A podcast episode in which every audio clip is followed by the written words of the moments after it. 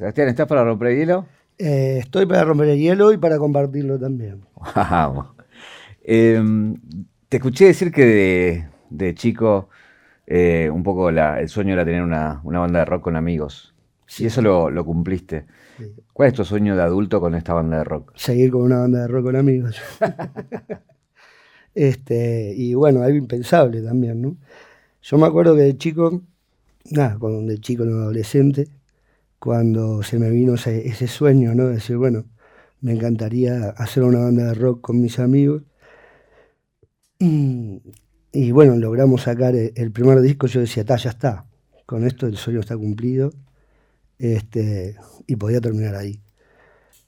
Esa fue una respuesta también que le di a mi viejo, cuando uno es adolescente, ¿no? te pregunta, ¿qué vas a hacer de tu vida? Y yo, me encanta la música, mi familia son, son todos no se dedican a la música, pero son todos músicos, todos de conservatorio, menos yo. Este, y cuando te haces esa pregunta, dije, me gustaría hacer música. Me acuerdo que me consiguió una audición con un alumno de Carlevaro para aprender a tocar la guitarra clásica. Y yo le dije eso, no, no, yo quiero tener una banda de rock con mis amigos. Y bueno, ahí me dijo, me parece bárbaro, pero eh, no estaría bueno que estudies algo, lo que quieras, corto, largo, como para tener un backup, sí, sí.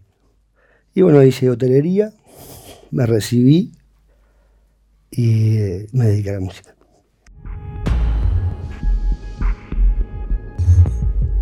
Un viaje, un viaje. Una vida. Un recorrido. Un recorrido. Una reconstrucción. Caja negra, caja negra todo queda registrado. Todo queda registrado. En la memoria.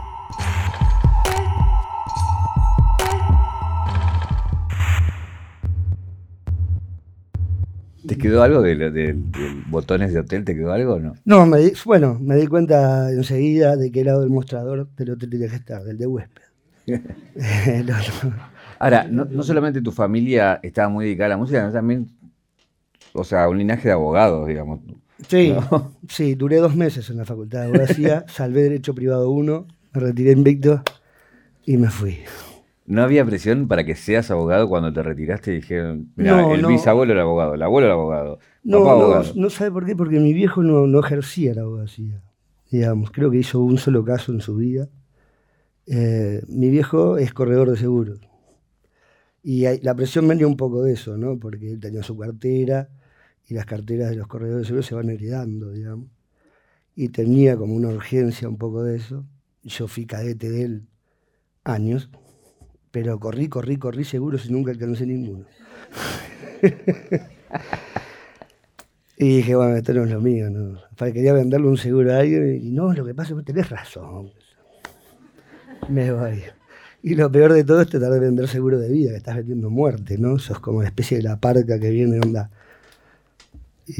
bueno, uno cuando es chico o quiere eh, tener una banda de rock o jugar al fútbol, ¿en el fútbol qué tal eras?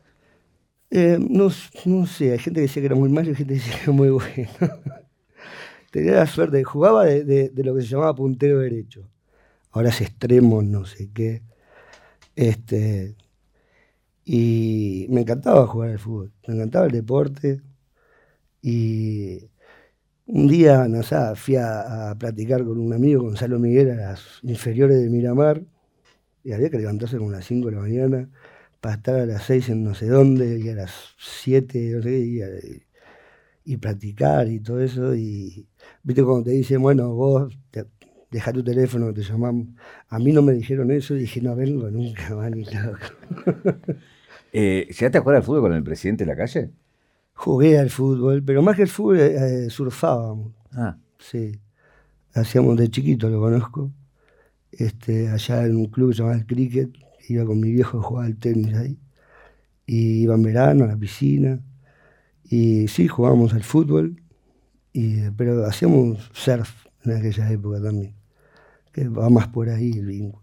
Igual que locura eso, ¿no? Uno termina con una, quizá la banda más famosa de la historia del Uruguay y el otro presidente. Bueno, sí. El mundo está loco. como, como lo juntan.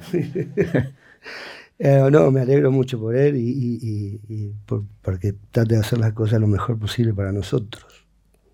Em, hay una cosa también que, de esta cosa de, cómo se van juntando o cómo van pasando todo, ¿no? Tenés un ahijado que es jugador de fútbol. Extremo. Es puntero derecho, yo digo, vos sos Faco, vos sos puntero derecho, no me digo, yo juego lo mismo. Eh, bueno, que está ya la selección y demás. ¿Es verdad que apretaste a un técnico para que lo ponga o no? Sí. Faco estaba, creo que, en la sub 17, sub 18. Y, eh, y, estaba en Peñarol, ¿no?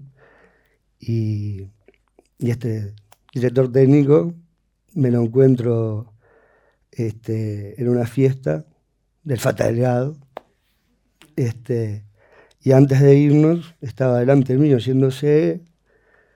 Y lo de peor le digo, oh, vos tenés que subir a primera a Facundo Beriste la rompe. Anda volando. Y no tiene ni idea que era Facundo Perí. Y bueno, al final no lo subió él, porque se fue, lo subió otro director técnico. Y bueno, ahí, ahí está el Facu. Me fue a ver el otro día a Madrid. Era buenísimo ir con él, le sacaban todas fotos a él. Nadie me rompió los huevos. Buenísimo. Facu, te... voy a llevar a todo. no, no, no, te gusta mucho el, el tema de la foto, ¿no? Em, Obviamente que la sacás porque. No, bueno, sí, es, parte, pero es complicado las fotos. Hay dos mil fotos. La foto, la de por las dudas, la de para Instagram así, la de Facebook para allá, la de no sé qué. Y es como algo que no, no se termina. Entonces yo les hago una prenda, ¿no? Y les digo que tiene que decir Parangaricutirimícuaro. Y ahí se empiezan a reír. Por lo menos me hacen reír a mí. Digo, pero intentalo, por lo menos. ¿Querés la foto? Bueno. Algo tenía que hacer. Para que tú risa y foto y bueno, les pasamos. ¿Y lo, lo hacen? Y sí, lo hacen, si no, no me saco la foto. ¿Quieres probar? A ver, pueden decir para un garicutirimícuaro. ¿Viste? Y por lo menos, por lo menos te, se va a sacar le tenés que decir al fotógrafo que la saque en el momento, no te la eh, Había mucho instrumento en tu casa también, ¿no? Sí, los, los rompí todos. ¿Posta que casi encendías un piano? Sí, sí. Estaba tocando el piano de mi viejo y estaba poniendo el cenicero al lado de las, de las teclas más graves, ¿no? Y hacía ahí. Y estaba ojos cerrados a los Richard Kleiderman. Así, de pronto, hago así. Y las tres teclas primeras, echando chispas de, de la madera que después llegaba al marfil y estaba todo mal. Pero después vino mi hermana que puso un pesebre arriba y lo terminó de incendiar. O sea que ya lo mío pasó a otro. ¿Al piano? Sí, no sé si le voy a poner un pesebre, no sé qué, y unas velas. Y, toda la tapa del piano. le digo, ahora se te cargo vos, yo. Lo mío fue una estupidez. Otro piano famoso que en tu vida es el piano de Clinton. ¿Le tocaste el piano a Clinton? Sí, no me escuchó, no estaba. ¿Cómo fue eso? Y yo vivía en Arkansas en el 91 estos intercambios de estudiantiles. Y, nada, un día en el liceo dice, hay que visitar la casa de, eh, de ¿cómo que se llama? El embajador, no, no, ¿cómo era? el, bueno, el presidente, el gobernador, el gobernador es. Clinton era el gobernador de Arkansas antes de ser presidente. Y viste que tocaba el saxo y era medio músico. Este, y ahí fuimos a la visita a la casa del gobernador de Arkansas lógicamente Clinton ni Hillary estaban, y de pronto miro así, y en el libro hay un piano de cola negro, lustrado, divino, y éramos un montón de gurises, ¿no? Entonces la guía dice, bueno, ahora vamos a subir para arriba, no sé qué, y suben todos y yo me voy quedando para atrás, para atrás, para atrás, para atrás, y cuando suben todos, ¡fiu! Me meto, y generalmente los pianos están cerrados con llave, y hago así, como, está abierto. En el siguiente empezó, clan, clan, clan, y el segundo me Para arriba, perdón. O sea, y está afinado. Mira. Eh, previo a la, vela, ya cuando decís, bueno, que, que, querés encaminarte en la música, intentás con otra banda. Lo que me llama la atención es que es una banda de glam. Sí, claro, Tranvía 35. Tocábamos, bueno, más setentera era. Ah, no, esa es otra banda que decir. Había dos. Esta era más setentera en plan Zeppelin, Deep Purple, Blue Oyster Cult, y yo tocaba la, segunda guitarra, ¿no? Y después vino esta otra banda que se llamaba Mustang, que era glam total, al estilo Molly Crew. Hay eh, nuestro referente era una banda argentina llamada Fiesta Americana. Carolina, cambias de amor, rompes mi corazón, una cosa así. Y yo era como una especie de, de Lizzie Stradlin, ¿no? La segunda guitarra de Guns N' Roses, el que te hace el pelo corto. Por eso no te imagino eso, que no tenías pelo largo ni No, no, yo era el, el de pelo corto. Claro. Sí. Pero los otros sí. Sí, no, nosotros eran todos, todas las, las bandanas, no, no, todo, toda la movida. Me hacía mucha gracia el guitarrista Lugo, que era el primer guitarrista, y no tocaba nunca la canción. Solo tocaba cuando venía el solo.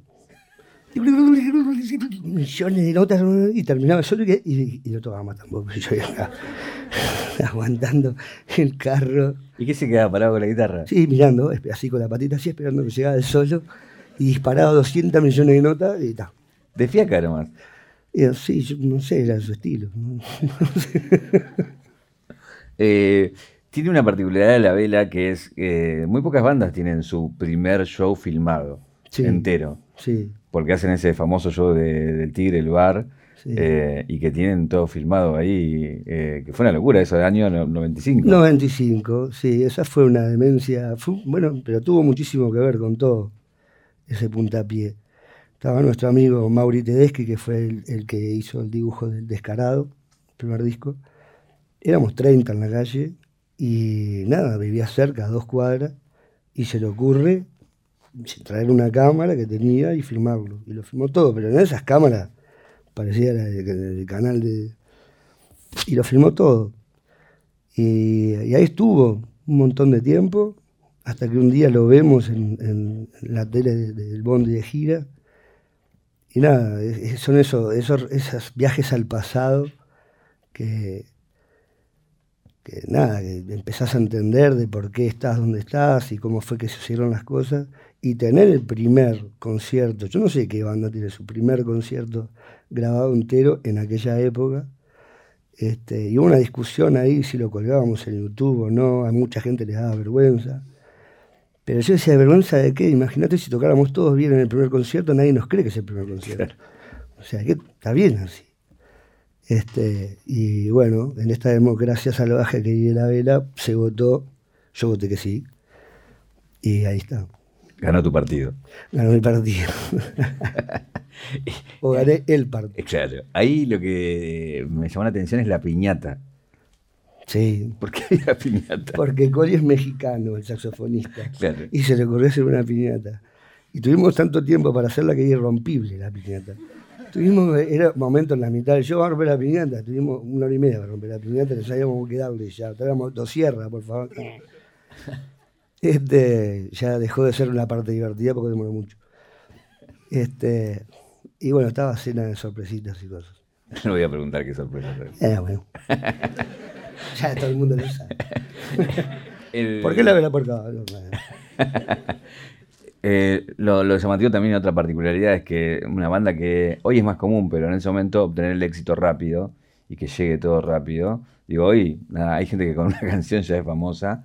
eh, ustedes lo lograron con un primer disco, ¿no? Y con, Y fuimos los primeros influencers. Em, no, bueno, sí. Eh, son cosas que son de cuidado esas, ¿no? O sea, es difícil eh, que te pase eso a esa velocidad este, y, que no se te llene el culo de papelito, que no, que no se te suban los humos. Tratar de, de, de- saber, de entender por lo que está pasando, porque todo sucedió mucho más rápido de lo que nosotros podíamos responder musicalmente también. También nos ayudó en- en la historia de, de intentar ponernos a la altura de esa situación que era ajena a nosotros y nos hizo profesionalizar más de alguna manera, tomándonos las cosas más en serio, eh, al agua. Estábamos todos en unos laburos que no nos gustaban nada, tampoco fue tan difícil, pero, pero decir, bueno, para ponernos a la altura de esto, a esta velocidad, realmente te- tenemos que ponernos a, a ensayar a tomárnoslo de otra manera, ¿no? es, la, es, la, transición entre el hobby y, tomarte las cosas en serio. Y creo que fue la parte más frágil de la vela como grupo humano, este, el hecho de pasar de ser amigos a ser amigos y compañeros de laburo, del proyecto. Y, eh, llevó su tiempo. Hay gente que lo agarró más rápido, gente que, que no, que quería que siga un hobby, que le tenía miedo a, a, esa responsabilidad que requiere este, ponerse a la altura de las cosas. Y siempre estuvimos corriendo atrás de la ola para que no nos aplastara. Y, y, bueno, hasta el día de hoy creo que seguimos corriendo a la ola porque nos pasan cosas increíbles y, y tenemos que estar a la altura, digamos. Bueno, a la altura yo no, pero... ¿Es verdad que hace poco compraste ese cassette, ese primer cassette, que lo encontraste y lo compraste? Sí, del Descarado se editaron, yo qué sé, 100 cassettes. Creo que fueron los últimos cassettes que se editaron de Rock Nacional. Y creo que yo tenía dos y yo muy inocentemente, y siempre hago lo mismo, lo regalo, bueno, toma, llevate.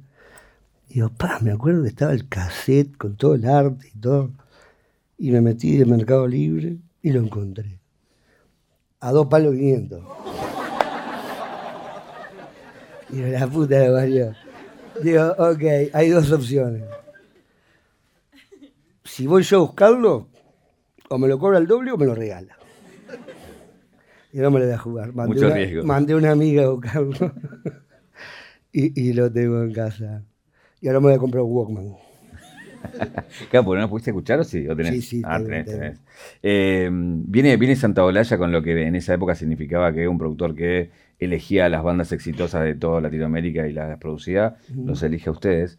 Pero no voy a quiero hablar de la parte musical, sino hay una anécdota que casi van presos por culpa de él. Eh, sí.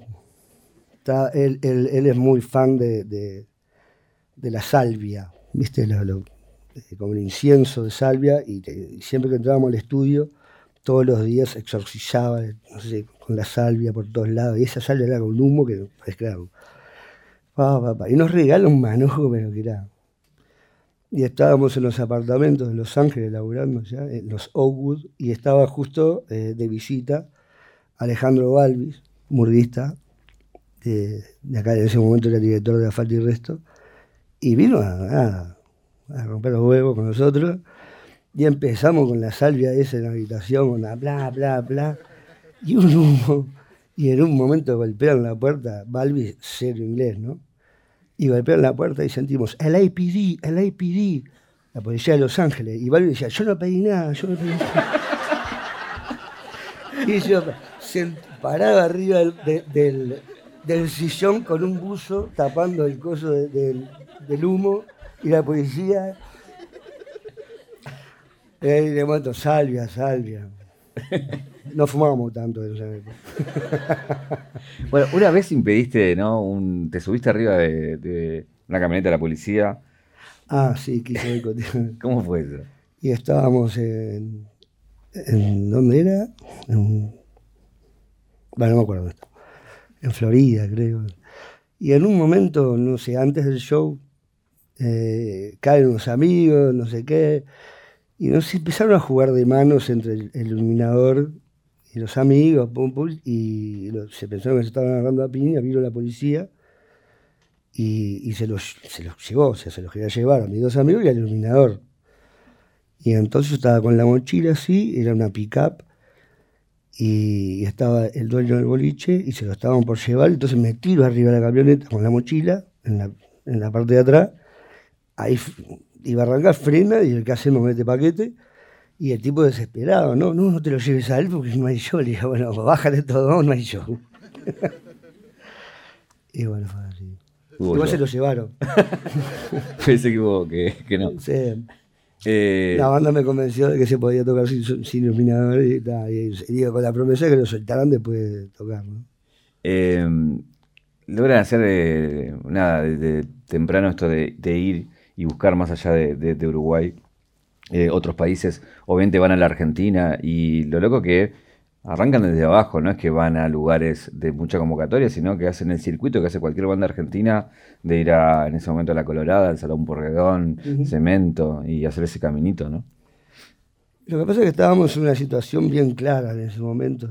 Nosotros eh, hicimos el, primer teatro de verano el 2 de octubre del 99 y, se llenó, había unos 4.500, 5.000 personas. ¿no? Este, y ahí estábamos con Surco y con Universal, ¿no? que fueron a ese show y vieron esa movida. Entonces automáticamente el paso era eh, Buenos Aires, ¿no? Y al ver eso decían, bueno, ya querían hacer una obra. Y nosotros dijimos, no es real, si la primera vez que va la banda a tocar es una obra, no somos una banda internacional, si somos internacionales, pero este, y teniendo la posibilidad de, nacer y recorrer desde abajo una escena rockera como la de Buenos Aires, la de Argentina, que era tenía su, tenía su circuito, ¿no? Este, Cemento, digo, Cátulo Castillo, este, el Marquí, Salón Porredón, después Cemento, después Obras. Digo, la manera más creíble, por lo menos para creérnosla nosotros y para que la gente también se lo crea, es no caer como un paracaidista mediático que era lo, que se proyectaba. Este, porque después, ¿qué hace después? esto va para largo. Si hacemos ya un obras, ¿qué, que te queda después? El una par y, antes. Y entonces decidimos hacerlo de esa manera, despacito, este, para crear eso, ¿no? La credibilidad de una banda como si fuera allá, porque le queda más lejos a la banda de, lo que sé, de lo mismo, de Córdoba o de, un lugar de entre Argentina que nosotros nos queda ahí al lado. Había a, la, vuelta o por ahí cerca del Salón Porredón un hotel donde paraban que era como el búnker, ¿no? De ustedes cuando pasaban. Sí, sí, sí. Eh, Cristóforo Colombo, que era un apart hotel. Y dejan de existir los apart hotel porque no es negocio, ¿no? Entonces a mí como me gusta mucho cocinar, iba, me compraba la comida, no sé qué, y tenía las ollas, las sartenes, todo en la cocina. Hasta que en un momento, en la, transición que se quieren cambiar de aparato hotel a hotel, tenían la cocina todo, pero te sacaban las ollas. Entonces un día me compro, me acuerdo, dos chuletas, y unos hongos, unos huevos, y le pido que, digo, ¿dónde están las ollas? Ah, ya te las mandamos. Y de pronto me cuelgo y eran como las 11 de la noche y digo, oh, las ollas uy, perdoná, no sé qué, ya no dije, este, perfecto, lo único que había era una caldera, ella le dicen pava, ¿no? Y bueno, si la chuleta cruda entra, después cuando es más chica la saco. Y ahí me dice dos chuletas a la, caldera con, con dos huevos duros a la caldera y unos somos servidos a la caldera. Y le dejé la caldera negra en la puerta. Y nunca más fuimos. ¿Sos bueno cocinando? Me dicen que cocinas mucho. Lo hago con mucho amor, no sé si soy bueno o no. No le tengo miedo a la cocina. Invito a gente a comer con, cosas que hago por primera vez. que Inventos. Sí, que generalmente cualquier, cualquier cocinero te diría, pero halo antes para después. No, no, da igual. Y me eh, encanta, me encanta cocinar. Aprendí de tanto porquería de comida de gira. Digamos, ¿no? Tarta, pizza, empanada. Tarta, pizza, empanada. ¿Y de qué son estas empanadas? De sazón, empanadas de tristezas. ¿no? ¿Cuál es tu especialidad? Comida de olla. Braseados, largos. Risotto, se me da también. ¿Te gusta mucho el fuego? Me gusta el fuego. ¿A qué nivel? y de comprarme 10 toneladas de leña. sí, me gusta mucho, me gusta mucho el fuego porque, no sé, lleva su tiempo, son como un ritual, es como son los vinilos de la música, la leña, digamos. Para mí, lleva su tiempo, lleva aprenderlo, lleva otra dinámica. También me gusta el horno cuando no tengo ganas y hago así, pum, para el horno. Hasta luego. Pero me, eh, sí, me pico manía un poquito. Mientras sea para cocinar o para un fogón, está todo bien. No, no. Eh, ahí también cuando hablamos de salir del país, bueno, empezar con las giras, ¿no? lo de Alemania, las bandas amigas y demás. Em, y después un, recorrido eh, de, muchas, de muchos países en poco tiempo. Eh, hay una, anécdota ahí con, esto de ir pocos y en cada lugar no tener sonidista e ir con los sonidistas de cada lugar, ¿no? Y bueno, esa la primera gira de, Europa, digamos, en el 2003. Yo estaba durmiendo en el Salón Porredón, en de mi amigo y hermano Batra. Y un día viene Sass, me despierta, no sé qué, que había llegado un fax de aquella época, con una gira de 56 conciertos en 65 días, la mayoría por Alemania, un productor alemán, no sé, que se llamaba Humberto Pereira. Y yo, no, Juan, esto es mentira. Déjame dormir en paz. Te, comiste esta patilla, Humberto Pereira. No. Bueno, pero era verdad. Era verdad. Era verdad. Hijo de portugueses, alemán, hijo de portugueses, Humberto, que hasta el día de hoy sigue siendo el buque nuestro ya. Este, pero bueno, claro, no teníamos un mango para ir. Y ahí viene Gustavo Santolaya, le mostramos la gira y nos, nos habilitó la plata de los pasajes para poder ir. Y, claro, lo mínimo, era la banda y SAS. Un montón de, instrumentos, de cosas, y llegábamos todos los días, este, sacábamos todo de la camioneta, armábamos todo, probábamos sonido, tocábamos, desarmábamos y volvíamos a poner todo arriba de la camioneta y, y seguir. Y el récord que hicimos fueron 16 conciertos seguidos, eh, viajando y tocando. No sabía que se podía hacer eso. y ahí tenía 33 yo. ¿Y había una anécdota con un sonidista? Ah, sí. Bueno, aparte de esto, como no llevábamos sonidista, tuvimos 56 eh, sonidistas diferentes. Sonamos de todas las maneras posibles. Y, en un momento, en Rostock, en el norte de Alemania, llegamos y, está en un momento, probamos sonido, y, en un momento del show empezó un acople que la gente se iba para atrás y nosotros para atrás también. Se generó un vacío de acople y salta Coli, saxofonista, lo corre al sonidista, acomoda así, va. y ahí le confiesa que era su examen final de sonidista. Lo, perdió. Nosotros con una cola de pájaro, ¿no? Nos hubieras dicho que sé, y re mamado,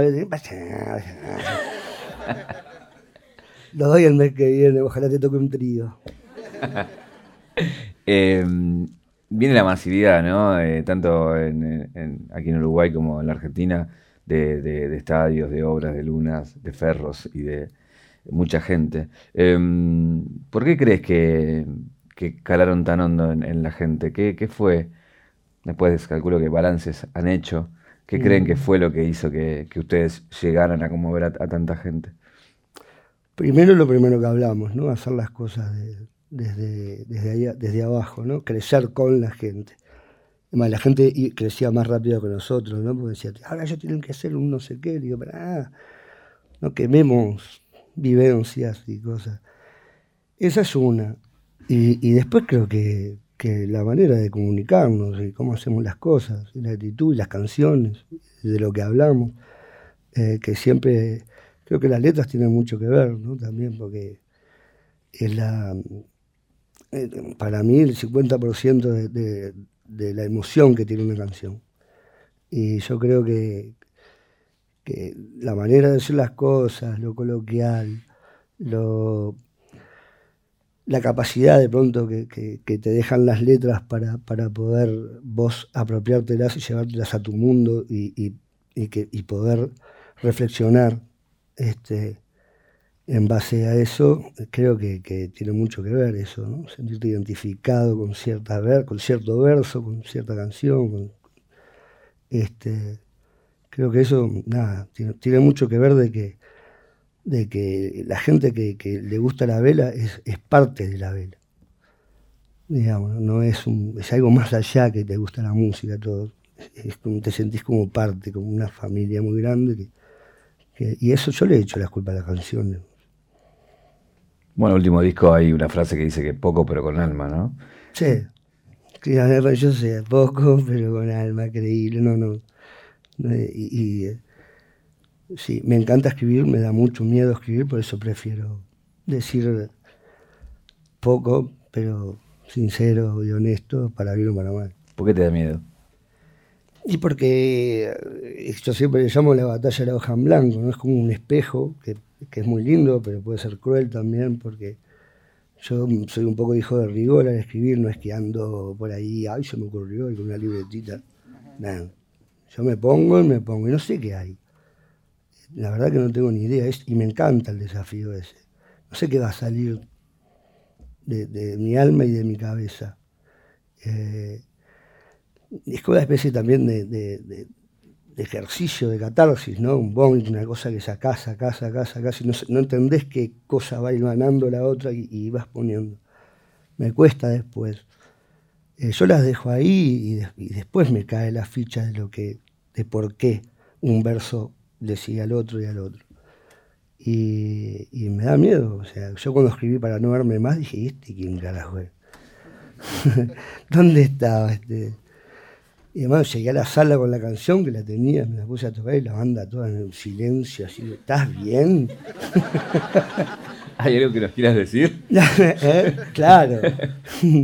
Yo no sé si estoy bien, pero bueno, acá está. Parece que también no estoy.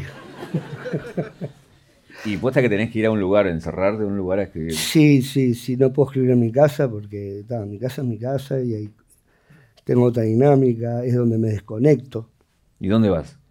Y me, voy, alquilo una casa 15, 20, 25 días por ahí, me he ido a, a Pedrera muchas veces, me he ido a Villa Serrana, este, mm, no sé, me voy, todos los problemas que veo en la casa que se haga cargo el dueño, y yo me, dedico a eso. También son varios días porque eh, los primeros 3, 4 días es de, de, eso, ¿no? De escribir, de escribir, de escribir Dejé de, llenar papelera, no tiro nada, lo pongo ahí, pero cuesta arrancar la moto de la escritura. Entonces, antes me frustraba. Ay, no me sale nada, hace tres días que no me... Y no, ya después hace años que, que no, y me pongo, escribo, escribo, escribo, sé que hay cosas que sí, son disparadores, ¿no? O sea, odio buscar la canción perfecta. ¿Por, ¿Por, qué? Y porque no existe. La canción perfecta, ¿para quién? ¿Para qué? Para mí nunca lo va a hacer. Y después, a mí lo que más me gusta también es eh, aprender de lo que escribo para la próxima. Si no estás enredado como una sola canción, yo qué sé, toda tu vida, hasta que sea perfecta. No sé. Aprendí una y escribí mejor la otra. Aprendí esa y escribí mejor la otra. Y después nada, tener muy en claro que no todo lo que uno hace está bueno. Eso es como, vos yo hago canciones y no me privo de dejarlas de hacer. Yo hago, hago y hago cosas de mierda, hago cosas más o menos y hago, buenas canciones. Nunca se sabe. La mayoría son de mierda. Pero no las dejo de hacer. O sea, hay, que tenerlo claro que eso, no todo, no todo lo que uno hace tiene que ser perfecto. Hablando de lugares, hay un lugar ahora que tienen que es la sala. Hoy tuve la chance de conocerla, que tiene una historia particular también el lugar, ¿no? Y sí, nos costó mucho hacerla.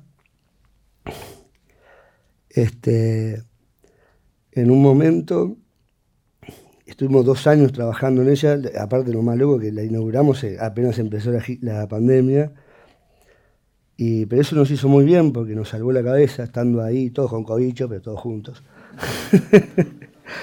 este, y jugando a la música y haciendo cosas. Eso nos salvó la cabeza. Pero en un momento, a los dos años de estar laburando y, obras y, tocando para poder remodelarla, no sé qué, llegamos todos abajo, es un sótano, ¿no? Era todo agua. Todo agua, todo agua o sea, 12 metros por 7 metros de agua. Y nos miramos así, dijimos, ¿lo que hacemos? Y nada, ponemos andaribeles, llamamos a los viejos, cocún, a nada para un lado y a nada para el otro. este, bueno, al final lo solucionamos y nada, eh, tenemos el privilegio de tener el, porque es la sala, es un hostel también, hay cuchetas, todos los que vivimos afuera nos quedamos ahí, y es el, el hotel de Heartbreak Hotel. Es el hotel de los corazones rotos también cuando todos se refugian. Eh, después de la, de la pandemia, bueno, muchas bandas aprovecharon para publicar todo eso que crearon durante la pandemia. En el caso de ustedes hicieron un último disco que es muy festivo, es muy alegre, es muy para bailar, es muy arriba. a mí 49 podemos hacer un disco para bailar solo es nada. Estoy aprendiendo cómo bailar sin bailar. Em, bueno, sí, está claro que, para los que componemos, somos creativos y vivimos en la creatividad, eh, nos, nos, pegó emocionalmente fuerte esto de la pandemia. es lógico que, que haya bandas que hagan todo mal, todo mal y otras que quieran patear un poco la historia para arriba, ver cómo podemos salir de, esa, de esa, situación emocional eh, de otra manera, para arriba.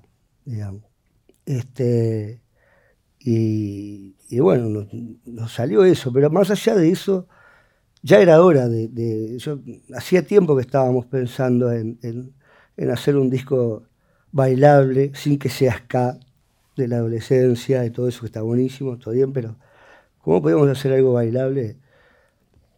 Y no, vamos, nos pusimos a escuchar mucho soul, no, no íbamos a hacer una, banda de soul, ¿no? Pero, pero nace de las líneas de bajo, hice como 60 líneas de bajo, y así hice, pa, pa, pa, pa, pa teléfono. Este, y cuando uno, generalmente las canciones de la vela nacen de fogón, nacen de una melodía, y cuando está la melodía, agarro la guitarra, busco la secuencia de acordes que acompañen esa melodía. Y en cambio esta no, esto nace del ritmo, nace de una línea de bajo, de batería, sumamos todos los instrumentos a eso, después hice la melodía y como siempre por último la letra. Entonces el desafío ese de, cambiar, darle vuelta un poco la tortilla, ya estaba de antes de la pandemia. Y bueno, y salió un disco así. Hay una frase que me gusta mucho en el disco que dice que estamos de acuerdo, que no estamos de acuerdo. Que me parece muy de estos tiempos, ¿no? Sí, claro, y es la idiosincrasia de la vela. este, esa frase del cebolla, este, y, y, sí, yo estoy totalmente de acuerdo, de que no estamos de acuerdo. y también habla, eh, habla, mucho de estos tiempos, ¿no? De, de, cómo consumimos sobre todo, ¿no? Sí, sí, a mí me, por ejemplo contra el viento, ¿viste? Que no la entendía, la entendí hace poco, cómo era lo que te contaba. Y, venía un poco de, hace un tiempo que, me estoy dando cuenta de pronto de, que hay una generación, porque yo miro de pronto la gente que está más adelante, y de pronto estoy cantando una canción que es más vieja que todo lo que están adelante. Este, y digo, pa, cómo la canción otra vez sigue eh, traspasando generaciones, ¿no? Y entonces me vino como el abuelazo. y yo, bueno, yo tengo que decirte, de la juventud. Y, pensando en el paradigma ¿no? de, esto de las redes y, yo que sí, yo al final no sé si vamos a terminar escuchando música porque un algoritmo nos dice lo que tenemos que escuchar y perdemos la, simple curiosidad o, cosas que, que, me pregunto. ¿no? Entonces, bueno, son toda una sarta de, cada verso es como una levantada de imagen sobre una reflexión que la vida me, ha dado, o, la manera esa. Este, para seguir hay que parar y resolver. Este, para soñar hay que saber perder.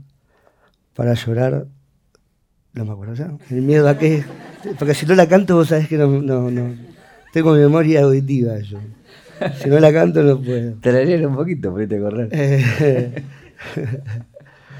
eh, sí, no, no sé. Recién hablabas de las redes, de las redes y bueno, en una parte usás la palabra viral en el disco. Sí. Eh, ¿Es verdad que tu mamá te puso Instagram? Sí, pero cuando Instagram, Instagram no, no, no podías hacer nada, eran solo fotos. No podías poner ni un me gusta, ni un comentario, ni nada y me, eh, me, dijo que me bajara una. Hay una aplicación nueva, porque vos nunca me mandás nada cuando estás de gira. Ni una fotito, ni nada. Hay un programa nuevo que se llama Instagram, que nada, eso para fotos, no sé qué. Y me lo bajé. Y le mandé fotos, y no sé qué. después se transformó en un monstruo, no se sabe qué es, pero. Este, sí, me hizo bajar Instagram. Y bueno, yo no, es la única que tengo, estoy como un, policía de Instagram, porque después me di cuenta que tenía 200 mil míos que no son míos. Este, hasta que un día, y Facebook y todo eso, y un día llego a lo de mis viejos, llevo 81 años, y mi vieja ofuscada conmigo. Digo, mamá, ¿qué te pasa? No, no, nada, nada. mamá, ¿qué pasa? ¿Por qué no me contestás por Facebook? Ah, alarma, ¿no? Digo, yo no tengo Facebook. ¿Cómo que no? Está tu foto y hablo contigo. Bueno, yo no soy. Y ahí mi amigo Fede Morosini de Julia y la gente sola le cuento indignado.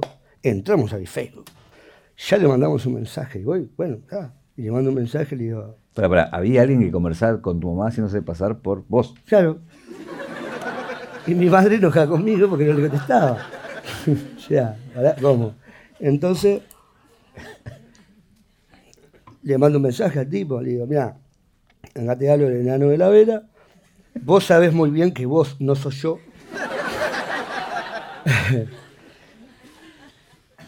Llego lo de mis viejos y mi vieja enojada conmigo, a sus 81 años, cuando además se enojó conmigo en mi adolescencia a morir. Y lo que me falta es que ahora se enoje conmigo a la edad que tenemos por tu culpa. Por favor. No, le puse, no mandaste ninguna, todo bien, pero borrate. Y se borró.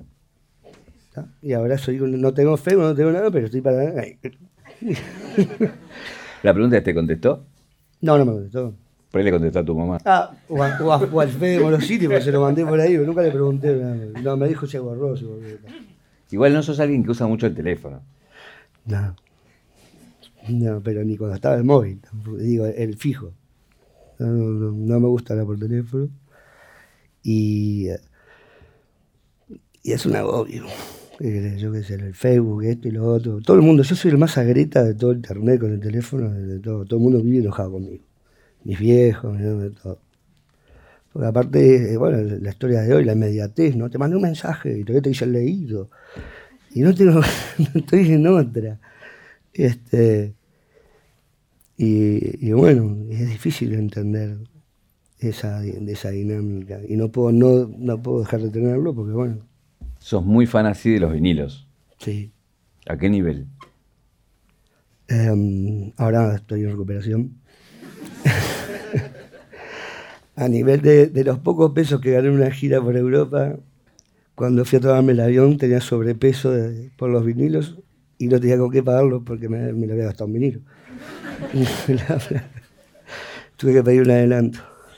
Escucha, ¿hay alguno que te costó mucho conseguir? Sí, por ejemplo, el Automatic for the People de Lo que pasa es que todos los discos esos que se editaban en, los 90, como estaba en auge el CD, no editaban en vinilo, o muy poquito.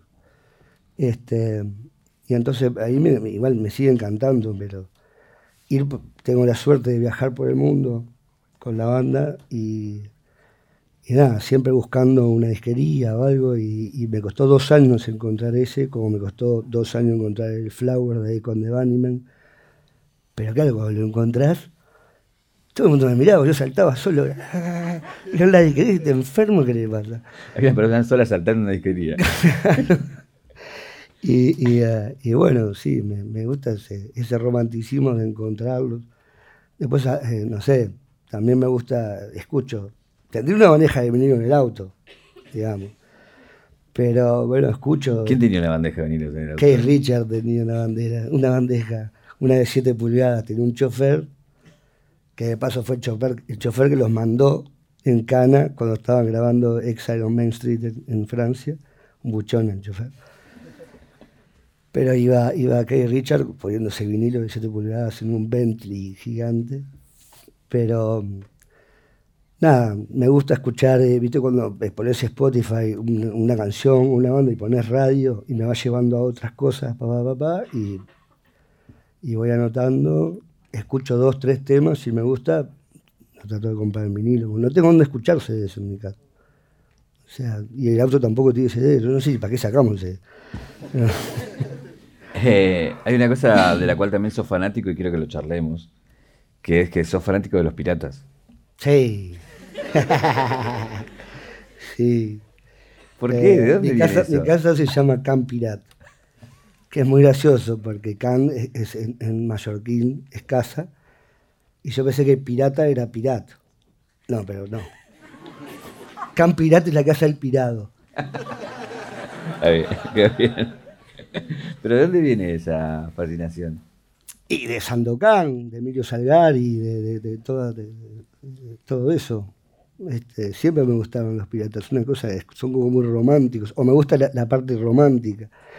¿No? Como eh, la primera democracia en alta mar, donde todos votaban quién iba, quién iba, iba a ser el capitán, ponele, donde tenían un seguro. Si vos perdías un ojo en un, en un abordaje o una mano del botín, te pagaban un poco más porque este, y todas esas cosas de- que me, me- me encantan, me encantan las aventuras.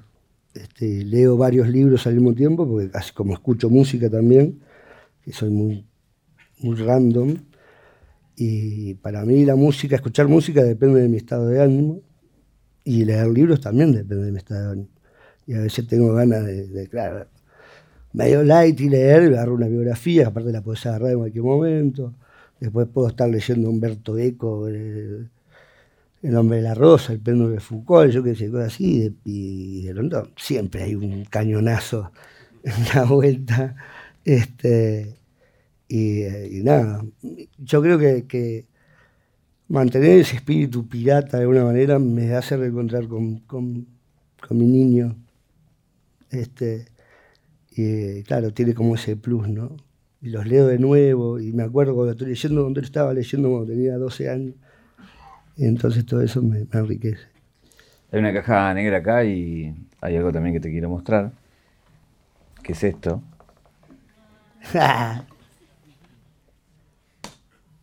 Que es algo de mí, sos fana de tejer. sí. 350. Esta la veo todavía. Em, ¿Querés mostrarnos tus habilidades mientras hacemos la nota? Pasa que hay que verla. Hay que verla. No, no, voy a contestar, mira. Este, um, esto empezó en el año 91, cuando vivía en Arkansas, este, intercambio estudiantil, vivía en el medio de un bosque. No había nada. La- la- lo único que había era una estación de nafta como a 35 cuadras, y después no había nada. Y lo que sería mi madre de allá, en el intercambio, vio que tenía un embole, en un cabito, y, y hacía crochet. Y me dijo, ¿querés aprender? Y yo, sí, dale. Y bueno, hice una manta de seis meses la manta. Podía mantar la casa entera. Este, me la quise traer, pero pesaba un huevo y me dijeron nada. no". Y después nunca más volví a tejer, hasta en un intento de dejar de fumar. Em, gracias, a, gracias YouTube por todo lo que nos das, diría el amigo Agustín. Dije, bueno, voy a la ansiedad y todo eso, ¿no? Y ahí me di cuenta de la terapia, que es. Y además que en el, bondo de gira, en el bondi de gira nadie me deja jugar al PlayStation porque soy horrible. Aprieto todo, me pongo nervioso, aprieto todos los botones al mismo tiempo. Y ya saben qué, me clavo la música, me pongo a tejer, por lo menos hago algo que sirva. Y bueno, así que hace años que tejo. ¿Y le tejes cosas a tus compañeros de la vela? Sí, les hago comprar la lana. ¿Te piden? Sí, nada más, claro. Ay, Los primeros días un bullying nunca visto. Ja, ja, ja, hasta que empieza a tomar forma la cosa y dice, che, unas pantuflas para mi hijo. Y le digo, ah, bueno, dale, trae la lana. Ay, te los tengo en lista de espera, morir. Este, A- Ahora que estás tejiendo. eh, ahora estaba tejiendo un gorro. ¿Tiene dueño ya o Tiene dueño. Sí. fue, fue a pedido? No. Ok. ¿Cobras o no? Debería, pero no puedo.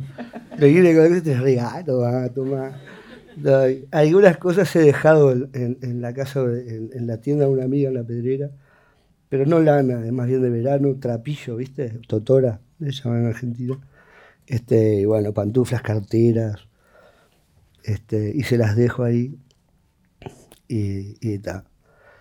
Y las vendo cuando le cuenta, porque no le quiere contar. Esta las hace de la novela vela. Cuando está aburrido. y ahí he vendido dos, tres cosas. Vienen de, un centenario, de un estadio centenario, ¿no? Eh, llegar ahí y hacer un estadio para cualquier banda, eh, obviamente tiene un sabor especial, pero para ustedes hacerlo aquí en Uruguay, con todo lo emblemático que eso tiene, y también de alguna manera es refrendar la vigencia, la historia, y ser parte de, un mismo camino durante tanto tiempo. ¿no? Sí, sí. Igual yo no, lo tomo como eh, cuando me hacían las entrevistas sobre el estadio, yo decía, mirá que no es un antes y un después para nosotros esto. Es como, es, como una cosa más. Está bien es el estadio, todo bien, pero no era, estaba todo el mundo muy preocupado, diciendo, la primera vez que va a hacer el estadio solo. Sí, pero no, lo veí, nunca lo vi como un antes y un después, un, mojón, digamos. Este, lo que sí me gustó es que más allá de. Me pasaron dos cosas. Me gustó de que parecemos todos adolescentes después de, la pandemia, estábamos todos on, fire, que eso que estaba buenísimo. Y después una cosa que nunca me había pasado en 27 años, que en un momento yo en el show que veníamos haciendo yo tocaba una canción que se llama Hoy, solo con la guitarra. Y nunca calculé una cosa, que cuando me doy vuelta, así, y Cocho me da la guitarra, me doy vuelta, y claro, generalmente los shows son así, y yo si te muestro no veo nada. Y tal, es como que tal, ves la gente ahí, pues ya se pierde. Y me doy vuelta y veo 20.000 personas así, Dije, ay, ¿por qué me metí en esto, la puta? no la calculé. Y son 40.000 ojos mirándote, y vos solito ahí. Cierro los ojos, fogón, año 99. Y allá lo último, cuando vi que, ya estaba, estaba dentro de, la burbuja, abro un ojito y ya está todo bien. Pero me encantó, me, me vi en un desafío de un segundo al otro, cosa que no, que no, había, no, había pensado en eso. Te casé una, una frase hace un tiempo que decías que venimos llorando y, no, y lo mejor es irse riendo, ¿no? Sí. Pero ¿cómo hay que transitarlo? ¿Aprendiste con estos años cómo hay que transitar la, la vida, digamos? Y siendo, sí, lo estoy aprendiendo todavía. Este, siendo, no sé, cómo es uno, con lo bueno y con lo malo, tratando de ser una buena persona, tratando de hacer las cosas con amor, con sinceridad, con honestidad, sin miedo a equivocarse. Este, y, nutrirse constantemente, ser una esponja de todas las vivencias que te puede regalar la vida para irte con la frente en alto. O no sé, esa era la, si vamos a la caja negra de tu vida, ¿cuál es el momento que te convierte en el artista que sos hoy o en la persona que sos hoy? Em, el primer día que mi viejo me enseñó un acorde de la guitarra. Estaba tratando de sacar As Tears Goes By de Rolling Stone y me salió en La Mayor. Y acá estoy. Gracias por recibirnos, gracias por darnos esta entrevista por todo este, este, momento, toda esta gente que vino a verte. Y la última pregunta es, ¿qué te preguntarías? Eso. Muchos, la gran mayoría, venimos a este mundo con una palmada y un llanto. Y mi pregunta es si me voy a poder, si lograré llegar a medir con una caricia y riéndome. Sí, muchas gracias. De nada. Oh.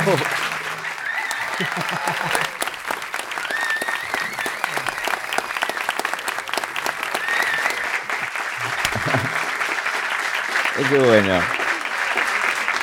Lo bueno que es punto enano. Ahí me lo pongo, mira. Muchas gracias a todos. ¿eh?